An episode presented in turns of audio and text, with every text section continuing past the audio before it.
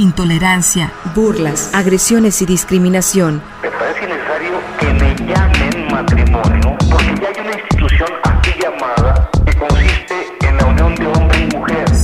Sórico, Sórico, un espacio diverso para la reflexión y la promulgación de la igualdad de género, con Guadalupe Ramos Ponce. Bienvenidos.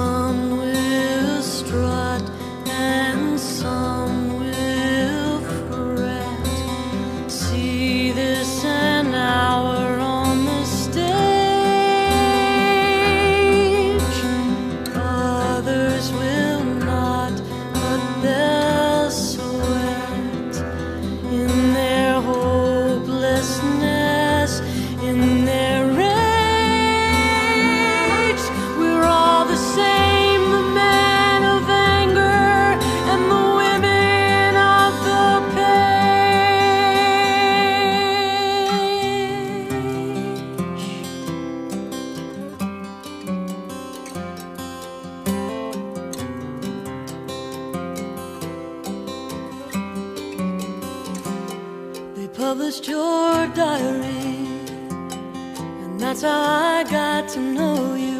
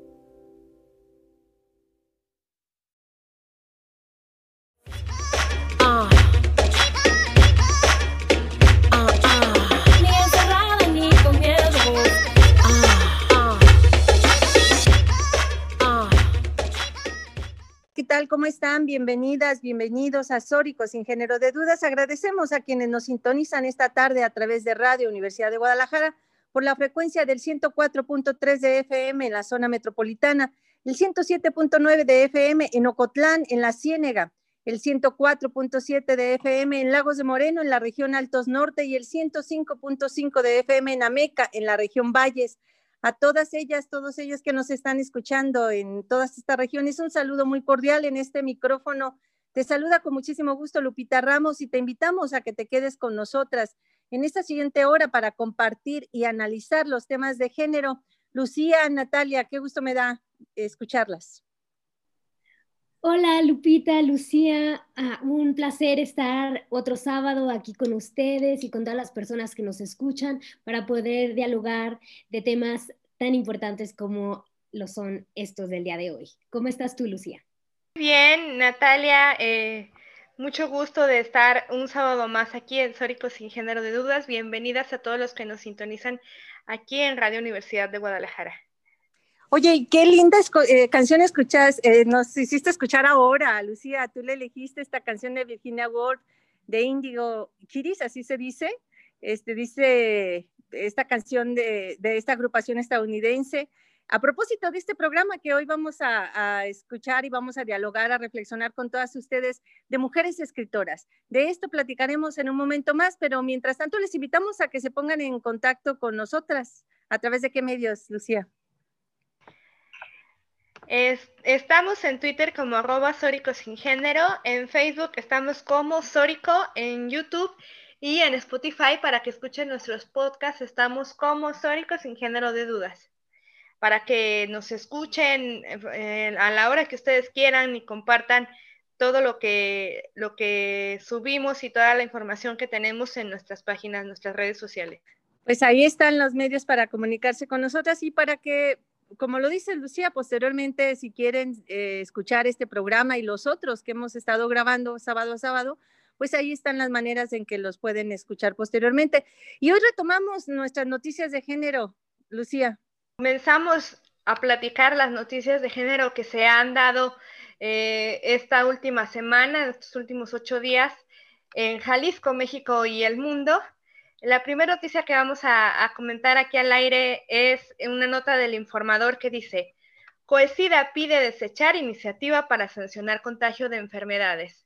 Eh, por considerar que afecta a los derechos humanos, el Consejo Estatal para la Prevención del SIDA, COESIDA, solicitó al Congreso de Jalisco dar marcha atrás y desechar la iniciativa de reforma al Código Penal en la que se plantea crear el delito de peligro de contagio y aplicar sanciones a las personas que sabiendo que padecen una enfermedad infecciosa de manera intencional, incurran en conductas que impliquen una situación de riesgo de transmisión de la enfermedad a otras personas. En un oficio remitido al legislativo, el CUESIDA advirtió que de prosperar la medida se obstaculizaría la prevención, detección y atención oportuna de casos de personas que viven con el virus de inmunodeficiencia humana VIH. Oye, pues sí, tremendo, Natalia, esto que hacen los legisladores en el Congreso del Estado, ¿no? O sea, presentan iniciativas que son contrarias a los derechos humanos, a la progresividad de los derechos humanos. Y qué bueno que están organismos ahí muy atentos, ah, muy atentas para, para impedir que estas, eh, estos retrocesos avancen, ¿no? Así es, Lupita, definitivamente la iniciativa se debe de desechar y sobre todo porque son legislaciones que suman a la estigmatización de, eh, de, grupos sociales ya estigmatizados de por sí en la sociedad, ¿no? Como son las mujeres lesbianas, los hombres homosexuales y personas de la diversidad sexual. Entonces es importante que eh, pues se creen políticas públicas en razón de derechos humanos y no en el estigma de grupos vulnerables.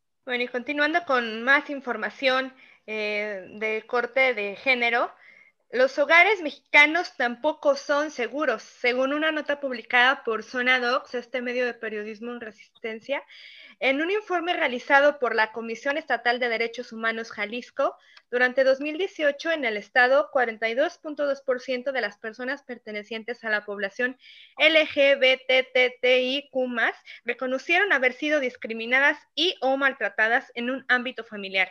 Incluso el 14% de las y los encuestados mencionaron que en algún momento fueron agredidos por algún familiar. Los datos anteriores fueron obtenidos mediante encuestas realizadas en el marco de la marcha Guadalajara Pride que se realiza eh, durante el verano cada año. Un informe realizado en 2020 por el Observatorio Nacional de Crímenes de Odio contra Personas LGBT, basado en 10 estados de la República, incluido Jalisco, evidenció que el 38.52 62 personas de los crímenes de odio cometidos en estos estados sucedieron en la casa de la víctima y fueron cometidos por familiares, pareja o amistades. Por último, durante la pandemia, en su resolución Pandemia y Derechos Humanos en las Américas, la Comisión Interamericana de Derechos Humanos recomendó a sus 24 países miembros los siguientes puntos para comunidades vulnerables durante el encierro causado por la COVID-19 adoptar o fortalecer protocolos de atención en salud y sistemas de denuncias para personas LGBT y más, incluyendo niñas, niños y adolescentes que tomen en cuenta el prejuicio, la discriminación y la violencia en sus hogares en el contexto del distanciamiento social o cuarentena. Sin embargo, hasta el momento el gobierno mexicano no ha tomado medidas de protección y su implementación ha corrido por cuenta de las organizaciones civiles quienes apoyan y contabilizan esta problemática. ¿Qué les parece, compañeras, esta información? No, pues sin duda es eh, muy importante primero el, que se den estos informes y reflejan las realidades en México, en el, en el continente, en América Latina, en el Caribe, pero también aquí en Jalisco con una doble moral y con un doble discurso, ¿no? En donde sabemos, por supuesto, que los hogares se convierten en los espacios más peligrosos para las mujeres también, para las personas en sus diversidades y, y, para todas quienes el Estado no nos ha podido brindar seguridad ni en el espacio público ni en el espacio privado. Así es, y también pues señalar eh, esta gran deuda que todavía tiene el Estado mexicano y, Jalisco, ¿no? En cuanto a indicadores, legislación y mecanismos en contra de la discriminación y crímenes de odio. Bueno, una noticia eh, más, positiva que, que ocurrió esta semana en la inauguración de Joe Biden como presidente de Estados Unidos eh, esta noticia se trata de que Kamala Harris hace historia al jurar como vicepresidenta de Estados Unidos. Tal como lo publicó la agencia de noticias EFE, Kamala Harris hizo este miércoles historia al jurar como vicepresidenta de Estados Unidos, convirtiéndose en la primera mujer, la primera afroamericana y la primera persona de origen asiático en llegar a este puesto en el país lo que hasta ahora había, la que hasta ahora había sido senadora por California y que el lunes renunció a este cargo, juró el puesto de vicepresidenta poco antes de que Joe Biden hiciera lo mismo como presidente frente al jefe del Tribunal Supremo, el juez conservador John Roberts. Sí, fíjate que esta, este tipo de noticias nos deben de generar pues como dos reflexiones, ¿no? Una, por supuesto, el tema de, de, qué bien, qué bueno que por primera vez llega ya una mujer a esos espacios de decisión de poder, pero qué malo que tanto tiempo y, la celebración se convierte en nada, porque finalmente es, vergonzoso, ¿no? Que, que a las mujeres nos cueste tanto trabajo, tengamos tantos obstáculos para estar ocupando esos espacios de decisión.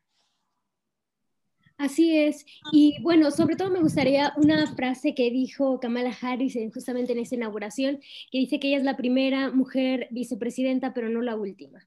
Entonces esperemos que así sea y que cada vez más mujeres tomemos esos espacios en la vida política de nuestros países.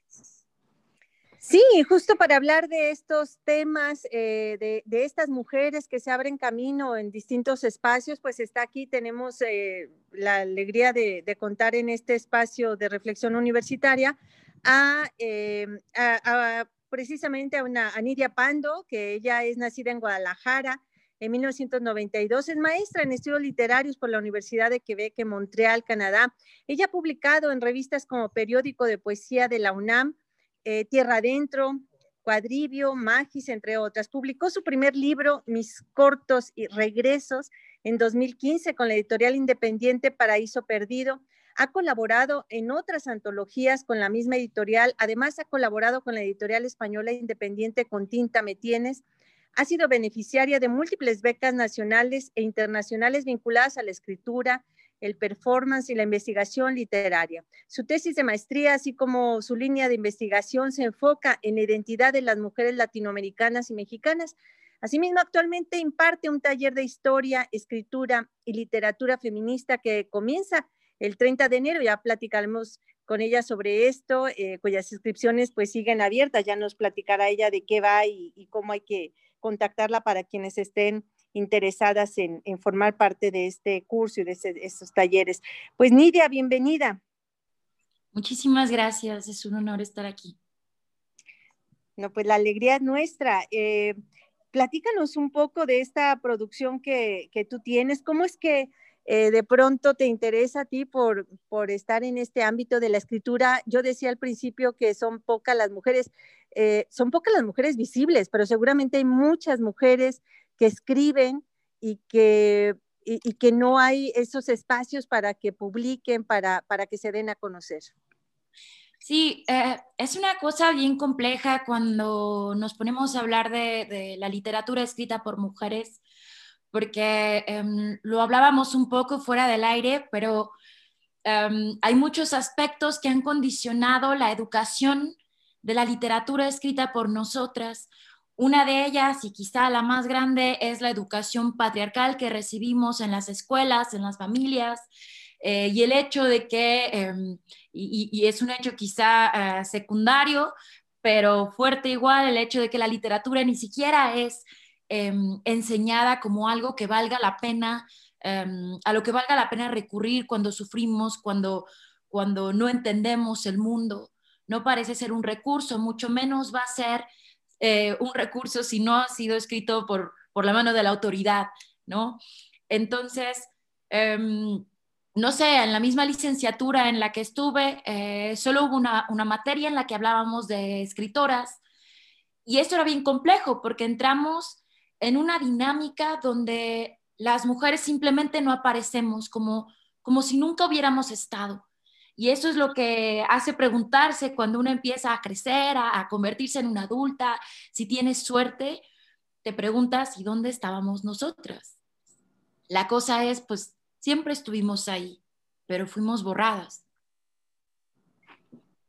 Así es, definitivamente las, las mujeres y la escritura hemos tenido una relación estrecha durante la historia, ¿no? Es decir, las mujeres creo que realmente eh, tenemos la palabra, ¿no? Es decir, las mujeres transmitimos la palabra, por eso decimos la lengua materna, ¿no? Sin embargo, creo que pues en este mundo patriarcal hay diferentes intentos de justamente quitarnos ese vínculo que tenemos de, poder dar significado a nuestra propia existencia, ¿no? Y, y plasmarlo en palabras, en letras, contar nuestros relatos, nuestras historias. Y que justamente pues es importante estar todo el tiempo recordando y recordándonos también a las otras mujeres que, nos antecedieron, ¿no? Y pues es un poquito de lo que queremos hacer en el programa de hoy, justamente hablando de mujeres escritoras. Y bueno, un placer que nos, nos acompañes, Nidia, y sobre todo porque hablábamos justamente Lucía, Lupita y yo como planeando el tema del programa del día de hoy y revisábamos que justamente en enero es el cumpleaños de una de las referentas eh, escritoras mujeres pues más importantes a nivel global, ¿no? Y ella es pues Virginia Woolf, esta autora británica y figura destacada del movimiento literario del siglo XX y pionera del feminismo, ¿no? Sus publicaciones y cartas, ensayos han... han sido un registro valioso justamente de esta historia de mujeres. Eh, Virginia Woolf, en donde ella tiene un ensayo fantástico que se llama Una habitación propia, en donde habla justamente de esa necesidad de las mujeres de tomar la palabra y, contar nuestras propias historias. ¿no? Y bueno, también eh, eso es un poquito lo que, los que nos trae a tema, ¿no? ¿Qué, es lo relevante para ti, Nidia, en, ¿Por qué decidir dedicarte a la literatura? ¿no? ¿Cómo fue tu acercamiento a las letras? Y, y bueno, sí, ¿cuál es el camino que te ha llevado a esto? Fíjate que justo hablando de, Virginia Woolf, me acordé ahora, ahora que les nombraba esto de, del borrado y que hablábamos pues de, hacerle honor a ella, que en su novela Orlando, la primera línea de la, de la novela dice, bueno, y cito, él, porque no cabía duda sobre su sexo es un guapo y tal, ¿no? Empieza a hablar de este aristócrata, pero, pero ya nombra pues a quien tiene que ser nombrado, a quien va a ser el, reflejo de esa denuncia de su escritura. Y creo que ahí viene un, pues uno de los recursos que se convierten en mi, interés imperativo. Eh, creo que, desde niña era muy incómoda con mis preguntas, era mm, eh, un poco, mm, no sé, mi mamá decía que, bueno, dice que tengo mucha energía, a veces energía incómoda, y, y como que no entendía que había un género al que tenía que acomodarme, una estructura a la que tenía que ceder, y esa rebeldía va a ser satisfecha a partir de la oportunidad de, recurrir a algo que la literatura permite y que quisiera que se, identificara porque, porque para mí es, lo es todo, que es la posibilidad de otros mundos o el descubrimiento de otros mundos posibles. La literatura te permite pues entrar en otro diálogo, considerar otra cosa, otra cosa que quizá parece imposible en la realidad y decir, bueno, si se puede nombrar, puede volverse realidad entonces. ¿Cómo le hago? Pero ya es un recurso que te lo, que te lo permite. Y, no sé, es curioso porque mucha de la educación que nos dan literaria sobre las mujeres es nombrada literatura rosa. ¿no? Y en la licenciatura nos decían, bueno, pues no nombramos muchas autoras porque pues en realidad es pura literatura rosa. Y una que es ingenua decía, pues a lo mejor sí es cierto que las mujeres antes, antes cuando, pues antes sin, fecha, porque esa literatura no estaba ni siquiera em, acomodada de forma cronológica hasta el trabajo de feministas, pero pues quizá era cierto, ¿sabes? Y decías, bueno, en el pasado fue así, ¿qué están escribiendo ahora las mujeres? Y eso fue em, sin duda una de las razones por las que fui a buscar. Fui a buscar libros donde fuera, fui a buscar nombres de autoras donde fuera, para saber si era cierto que escribían rosa, si escribían cursi. Y pues yo no encontraba ese color en su escritura. Entonces, ahí aparece uno de los, de los juegos de, de nuestra historia, que como está narrada por hombres, pues está la historia, que en inglés juegan a las feministas radicales con ese concepto, con la history, la historia de él, y la herstoria entonces sería la historia de nosotras. Y esa es la que busco recuperar eh, regresando a la literatura escrita por mujeres. Sí, esto que mencionas es súper importante, ¿no? Y esa pregunta eh, que pones, ¿no? ¿Qué es lo que la literatura puede? Y me recordó a este ensayo que tiene otra ah, escritora feminista, lesbiana, negra, Audre Lorde, que es La transformación del silencio en lenguaje, ¿no? Y que dice que justamente transformar todos esos silencios, tanto los silencios históricos, ¿no? Como los silencios que nos imponen, los que nos guardamos a nosotras mismas, y primero ponerlo en lenguaje, ¿no? Y después en acción, pues es un acto y un camino de autorrevelación, ¿no? En donde nos encontramos a nosotras mismas y eh, a través de nosotras mismas, pero también a través de otras, ¿no? De las letras de otras, de los sentires de otras, ¿no? Esta identificación entre mujeres que es clave, ¿no? Y que Virginia Woolf lo plantea muy bien justamente en una habitación propia, ¿no? En donde recuerdo muy bien ella inicia este ensayo diciendo que la invitan a una conferencia en donde le dicen que hable de las mujeres y la ficción, ¿no? Este, este género literario, la ficción. Y dice, y bueno, me invitan a hablar de esto, pero no sé a qué se refieren, ¿no? Quiere que hable de las mujeres que escriben ficción, de cómo las mujeres eh, están retratadas en este género de la ficción o de la ficción que escriben de las mujeres, ¿no? Es decir, de todas las mentiras que los hombres han inventado de las mujeres. Y ella decide eh, abocarse por esta última, ¿no? En este ensayo, y pues habla justamente de eso, ¿no? De cómo eh, las mujeres se nos ha negado esta oportunidad de, nombrarnos a nosotras mismas y pues justamente apostarle a ese eh, descubrimiento, ¿no? Y, preguntarnos eso, a, a qué otras mundas podemos llegar a través de la literatura. Sí, creo lo mismo y creo además que la oportunidad de retomar el lenguaje, de, apropiarte de las palabras y justamente esos, esos recursos diminutos que parece que hacemos o que parecen diminutos al decir ellas y ellos son fundamentales porque entonces ya estamos aquí. Y ese es el juego con la literatura, que ya estaban ahí, pero no nos escuchaban, no las escuchábamos. Y ahora hay alianzas que son fundamentales para que eso pase y están ocurriendo. Sí, sin duda, están ocurriendo. Es, es momento, y también ocurre que es momento de irnos a un primer corte de estación. ¿Y qué te parece, Nidia, si regresando seguimos conversando sobre esto que es muy interesante, ¿no? Cómo nombrarnos, cómo nombrarlas y cómo hacernos presente en este mundo de la literatura en donde habíamos estado marginadas durante tanto tiempo. Vamos a un corte regresamos. El respeto a la preferencia ajena es la paz. Sórico. Sórico. La tolerancia es relativa. Relativa. Relativa. La aceptación, la aceptación es absoluta. Sórico.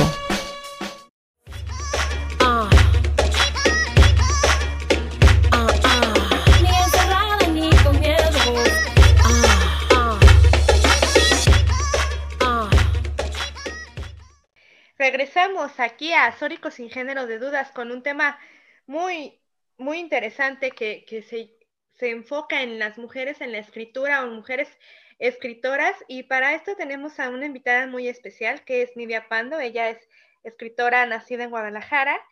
Con ella estábamos conversando hace un momento de la incursión de las mujeres en la escritura y, cómo han sido históricamente borradas las mujeres. Mm, también estamos haciendo este programa a propósito del natalicio de, una escritora británica pionera en el feminismo, en la escritura feminista, que es Virginia Woolf. Pero tenemos una efeméride más a propósito de este programa, ¿verdad, Natalia? Así es, Lucía. También el 10 de enero, pero del año de 1959, fallece Gabriela Mistral. Gabriela Mistral, una lesbiana, poeta, diplomática, profesora y pedagoga chilena.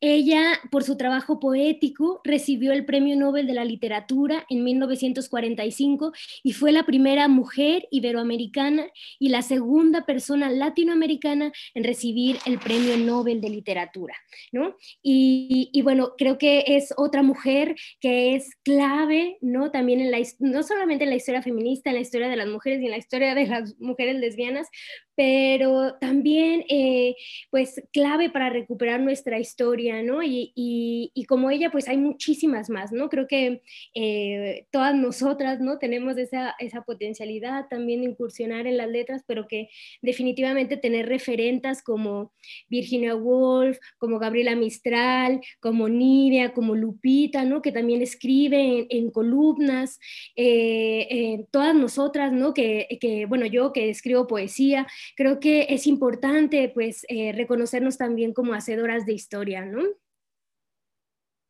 Sí, estoy de acuerdo. Y sabes que me parece curioso y, creo fundamental el espacio para, pues para hacerle justicia a Mistral, la han, pues no atacado, pero se le ha criticado mucho porque nunca quiso nombrarse o, o determinarse como feminista, pero esto es fundamental, pues, para, comprender el movimiento sobre todo en Latinoamérica, porque de repente nos entran teorías anglosajonas o europeas, igual el feminismo es un concepto que, que, viene de lejos, pero no un acto revolucionario que no conocíamos las latinoamericanas antes, incluso antes de la invasión, antes de ser latinoamericanas, pero que cada momento de la historia va a determinar cómo nos posicionamos. En el caso de Mistral, es cierto que no se identificaba como feminista, pero en la época de Mistral, en la época chilena, era una cuestión de, burguesía, era una cuestión de privilegio.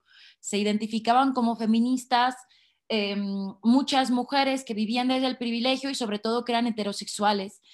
Entonces, el acto eh, de resistencia era no identificarse con ese movimiento, lo cual ha pasado también en, en México y en, no sé, no sé si a ustedes les pasó en su adolescencia, pero yo me acuerdo de decir, me da miedo decir que soy feminista porque van a pensar que esto o el otro, ¿no? Siendo un adolescente, ahora eh, hago cosas más radicales de las que me hubiera imaginado eh, ver a una feminista hacer cuando yo tenía 15 años. Pero el asunto es ese, que em, la historia latinoamericana, la historia de resistencia, la historia de resistencia en México va vinculada a los movimientos que las mujeres han querido em, fomentar. Y eso es lo que se tiene que reconocer en el trabajo de Mistral y en el trabajo de muchas otras autoras, la, posibilidad de hacer justicia desde nuestro movimiento hacia algo más grande, algo más grande entonces la lucha latinoamericana y no pensar que son asuntos desviados, no por lo menos en nuestra región. Sin duda, sin duda, esto que comentas acerca del feminismo y de las feministas y del pensamiento feminista, pues ahí está en el feminismo nuestro americano y que, y que efectivamente, como bien lo señalas, pues esta eh, colonización del pensamiento que hemos tenido también ha impedido que, que mucho de este, eh, pues de, este bagaje, cultural que, tenemos, también de los feminismos negros, por ejemplo, eh, que estén eh, presentes y que sean visibles, Nidia.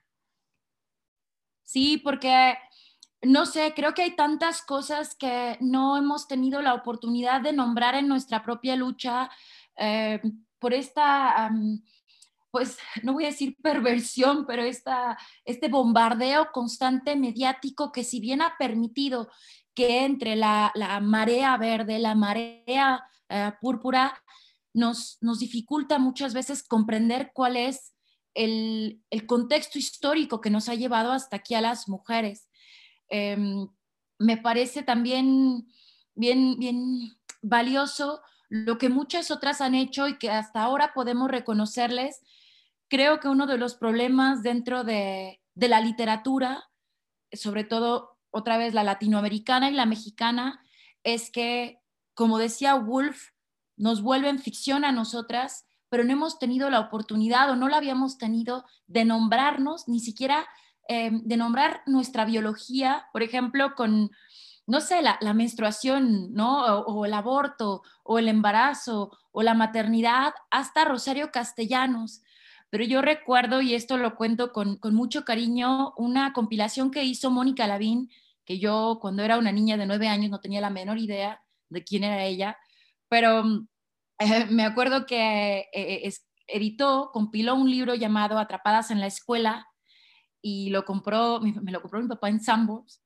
Pero bueno, hay un cuento en esa compilación de una chica que menstrua por accidente o, menstrua como un accidente por primera vez en, una, en un restaurante donde venden chocomiles afuera de la secundaria. Y yo me acuerdo de leer eso a los nueve años y estar escandalizada porque nunca había leído esa palabra en un cuento. Y creo que aún ahora hay muchas eh, mexicanas que no han leído un cuento, un referente literario de un proceso biológico cotidiano en nosotras. Entonces, otra vez hay estas cosas no nombradas que forman parte de, lo que somos, de lo que hemos vivido, de, de nuestra historia, pues. Y, ese es el recurso que la literatura tiene que darnos como mujeres, nombrarlo todo. Claro, nombrarlo todo, nombrar nuestra existencia y sobre todo porque, bueno, con esto que mencionas también recordaba a, Adrienne Rich, otra escritora eh, lesbiana también, que ella decía que cuando se describe el mundo en el que tú no estás incluida, ¿no? Se da un momento de desequilibrio tanto psíquico como emocional, físico, ¿no? Como si miraras en un espejo y no te vieras reconocida, ¿no? Entonces, creo que es súper importante y por eso esta experiencia que nos eh, platicas de este cuento, ¿no? De, cuando ves esta experiencia de las mujeres ahí que te refleja, ¿no? Entonces, entras en equilibrio, ¿no? ¿Por qué? Porque... Eh, eh, te puedes identificar con otras, ¿no? Reconoces tu historia, tus procesos, y así creo que nos pasa en, en, en, la cotidianidad cuando leemos a otras mujeres, ¿no? Y entonces, en este sentido, yo te quería preguntar, Nidia, pues, uh, ¿cuáles son eh, las historias que para ti son importantes contar, que nos platiques un poquito de tu trabajo, qué, eh, qué te gusta escribir? Eh, ah, fíjate que eh, voy a pedir esa pregunta porque me pone nerviosa. No, eh, antes de, pasar a ella, em, decir también que estuve leyendo justo una, una biografía que hizo una autora cuyo nombre ahorita se me borró sobre Adrian Reich y fascinante porque el proceso que vivió ella fue em, bien fuerte, de estar en una, en una mm, familia donde se le inculcó todo, donde vivió un privilegio muy grande de educación, a pasar a ser una, una esposa encerrada y decir, fíjate que no me está gustando esto, ¿no? Hay otra novela también que, que recordé ahora de Verity o Verity Vargate, no sé cómo nombrarlo, pero lo voy a pronunciar así, que se llama No, mamá, no. Y de hecho habla en algún momento del Orlando de, de Wolf, hablando de intertextos fundamentales entre nosotras.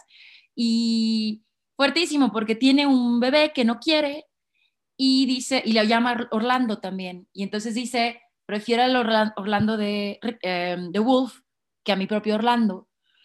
Entonces, está ahí una imposición entre lo que se nos ha pedido que hagamos y lo que deseamos hacer, leer a la otra, escuchar a la otra.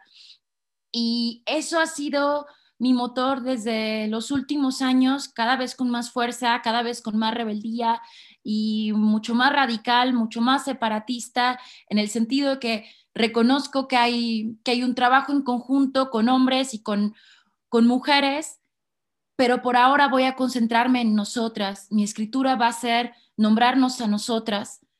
Quizá no vaya a ser la escritura más maravillosa, ni, ni innovadora, ni fantástica, no importa, pero van a aparecer voces de nosotras, nosotras representadas y mm, hay un cuento que acabo de publicar justo en Magis, en la revista del ITESO, eh, y me, me, dio mucho gusto escribirlo porque era un cuento al que le tenía mucho miedo porque me pareció un poco, em, pues, tenebroso casi, pero escribirlo me, me hizo sentir orgullosa por primera vez, ¿no? Porque estaba haciendo y siguiendo una voz que nombraba una historia que quería decir, que quería articular y por fin pude hacerlo. Y, creo que ahí está la, la, herramienta que tanto deseo que, que podamos encontrar que sea lo que sea que necesites escribir, encuentres las palabras para hacerlo. Y ya sea un testimonio, ya sea una columna, ya sea una anécdota, que tengas las palabras para articular lo que sea que necesites. Y eso lo podemos hacer porque hay intertextos y porque hay otras que han estado escribiendo este camino. Entonces es menos difícil andar por él gracias a ellas. Eso es lo que trato de escribir entonces. Eh, un camino que sea más sencillo para las otras. Oye, querida Nidia, y precisamente tú estás eh, impulsando un taller, precisamente un taller de historia, escritura y literatura feminista, que comienza el 30 de enero. Platícanos de qué va, quienes estén interesadas, cómo te contactan, cómo te buscan para, pues, para participar en él. Eh, con todo cariño lo, lo, cuento, voy a tratar de ser súper breve también. Em, el taller es un, proyecto que, busca fundamentalmente eso, un espacio en donde todas puedan contar su historia, puedan escribir, no tienen que ser escritoras, solo tienen que desear escribir. Y pues me enorgullece mucho porque le eché muchas ganas para poder contarles eh, la historia o la historia que les cuento a través del, del taller. El taller se trata de un recorrido por las protagonistas o las personajes más importantes de la historia de México. Eh, vamos desde la Malinche hasta Carlota, las Adelitas, em, vamos visitando autoras, eh, géneros, la farsa con Rosario Castellanos, el realismo mágico de Amparo Dávila, tratando de recuperar Em, y de contar de forma distinta la historia de nosotras, la participación que tuvimos, la verdadera historia de México, lo que realmente hicimos, o responder a la pregunta que les contaba al principio, ¿dónde estábamos nosotras cuando ocurría la historia de México? Para, para mostrar que siempre estuvimos aquí, que siempre, siempre estuvimos actuando, que también luchábamos por el país y también luchábamos por nosotras de eso se trata el taller. Em, pueden mandarme un correo, está mi cartel, creo que lo van a, lo van a compartir en, su página. Y de hecho también quería proponerles un, lugar, una beca pues para, para un lugar en el taller para la dinámica que va a proponer el programa. Sí es, muchas gracias Nidia. No sé, eh, Lucy, ¿nos puedes platicar un poquito de cómo va a estar la dinámica para aquellas mujeres que se quieran ganar la beca? Porque es solo para mujeres, ¿verdad Nidia? Sí, solo mujeres, por esta vez.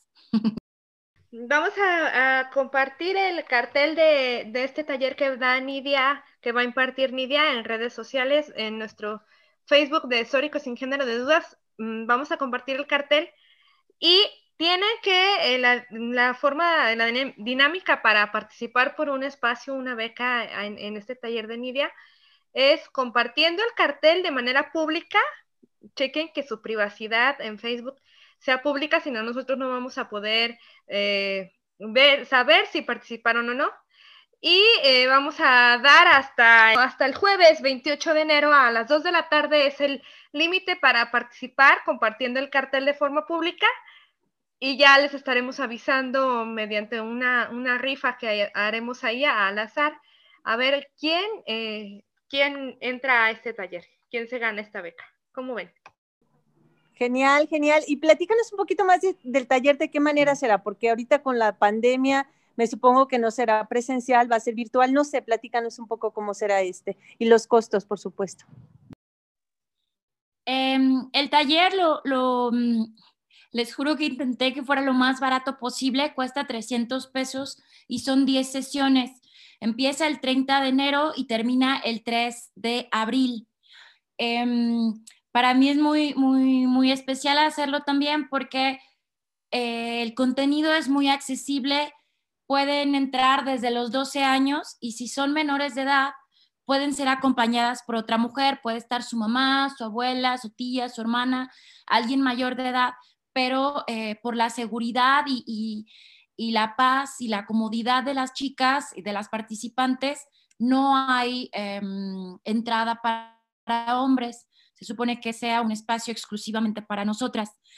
Y bueno, em, también decir que es por Zoom, entonces em, ya no quedan lugares. Acabo de recibir la, la, última confirmación para el taller, pero Sí, esto van a, van a ser alrededor de, de 20 chicas participan. No quise hacerlo más grande también porque ellas leen al final. Y, nada, las dinámicas en el taller son, la primera hora les cuento, por ejemplo, en el caso de Malinali, les cuento de las um, Tlatuanis que existieron, contamos un poco sobre la invasión, sobre la explotación de los cuerpos de las indígenas, y luego em, hago una dinámica de un proyecto eh, narrativo y les toca a ellas escribir y leer sus historias. Entonces es un poco así, eh, pero lo vamos haciendo conforme, pues conforme avanzamos entre todas. Se supone que es un espacio muy seguro y de mucha sororidad. Es buenísimo. Yo, ya dices que está lleno, pero bueno, si se desocupa un lugar, cuéntame. este, definitivamente se necesitan espacios así de reflexión para conocer nuestra historia y pues bueno, eh, celebro mucho que existan esos espacios y que los estemos generando nosotras. Muchas gracias, Nidia, por ese espacio también. Y hablando, y también hablando de espacios, eh, quisiera comentar otra convocatoria, igual también Nidia te interesa o a otras mujeres eh, radioescuchas, y este es el Premio de Literatura Sor Juana Inés de la Cruz 2021, ¿no? Y justamente es con el propósito de contribuir a la difusión de la literatura escrita por mujeres en la Feria Internacional del Libro de Guadalajara. Y bueno, es un premio que se va a dar a las mujeres. Y bueno, es una lista de eh, las bases de la convocatoria, también la estaremos compartiendo en nuestras páginas de Sórico, pero también para justamente pues tomar esos espacios, hacerlos crecer, que no sean los únicos y que cada vez eh, haya más mujeres tomando la palabra y construyendo historia. Sí, bueno, pues eh, ya es momento de ir eh, concluyendo. Me gustaría, nos gustaría, Nidia, ya para terminar, un mensaje que quisieras enviarle a todas las niñas, a todas las mujeres que tienen esta inquietud de escribir, de compartir su palabra. ¿Qué les dirías? Em, creo que solo diría que todo lo que escriban vale la pena. No están concursando con nadie, no están peleando contra ustedes. Su voz importa. Lo que sea que necesiten decir es importante decirlo y que si no tienen quien las escuche, pueden venir a buscarme y, tienen la certeza de que voy a querer escucharlas y leerlas. Muchas gracias por el espacio a todas. No, al contrario, muchas gracias a ti, Nidia. Y bueno, pues como siempre, invitarles a que nos sigan sintonizando sábado a sábado en Sórico sin género de dudas, este espacio de, reflexión. Muchas gracias, Lucía, productora y conductora también de este programa, y Natalia Rojas, también poeta y, escritora y conductora acá del programa. Me da mucho gusto compartir sábado a sábado con ustedes. Sí, un placer, Lupita, también para mí encontrarnos en estos espacios de reflexión, de compartir eh, con mujeres eh, a las cuales les aprendo y en las cuales me reconozco también.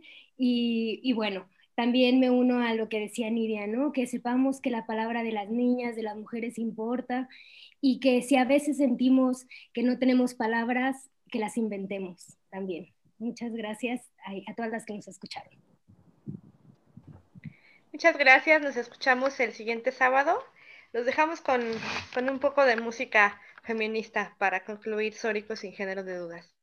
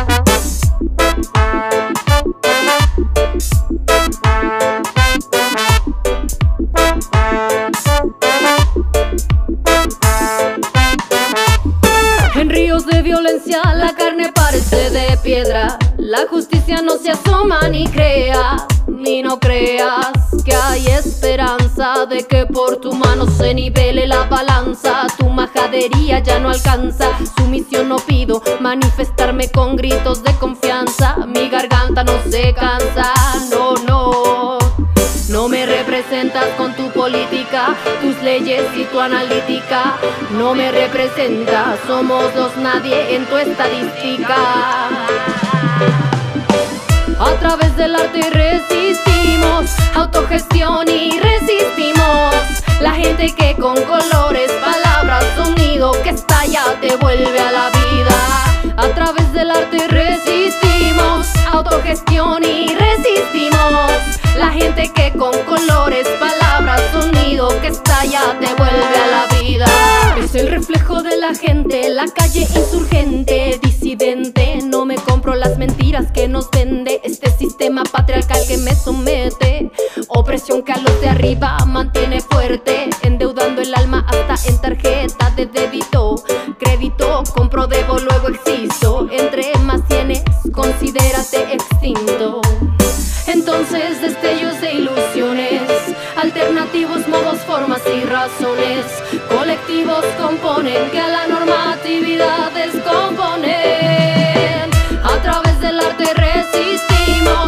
autogestión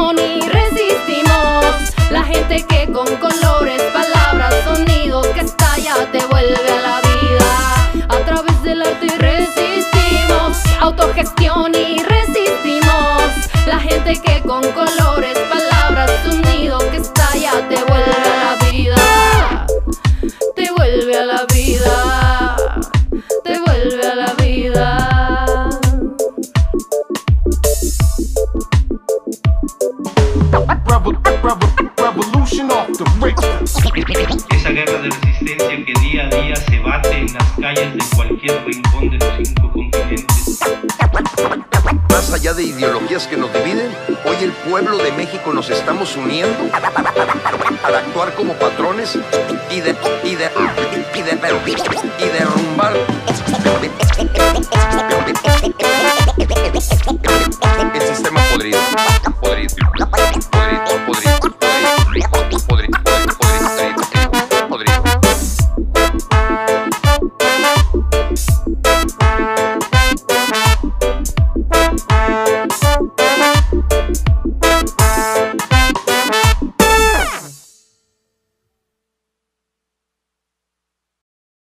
intolerancia, burlas, agresiones y discriminación. Me parece necesario que me llamen matrimonio porque ya hay una institución así llamada que consiste en la unión de hombre y mujer. Sórico, Sórico, un espacio diverso para la reflexión y la promulgación de la igualdad de género, con Guadalupe Ramos Ponce. Gracias por acompañarnos.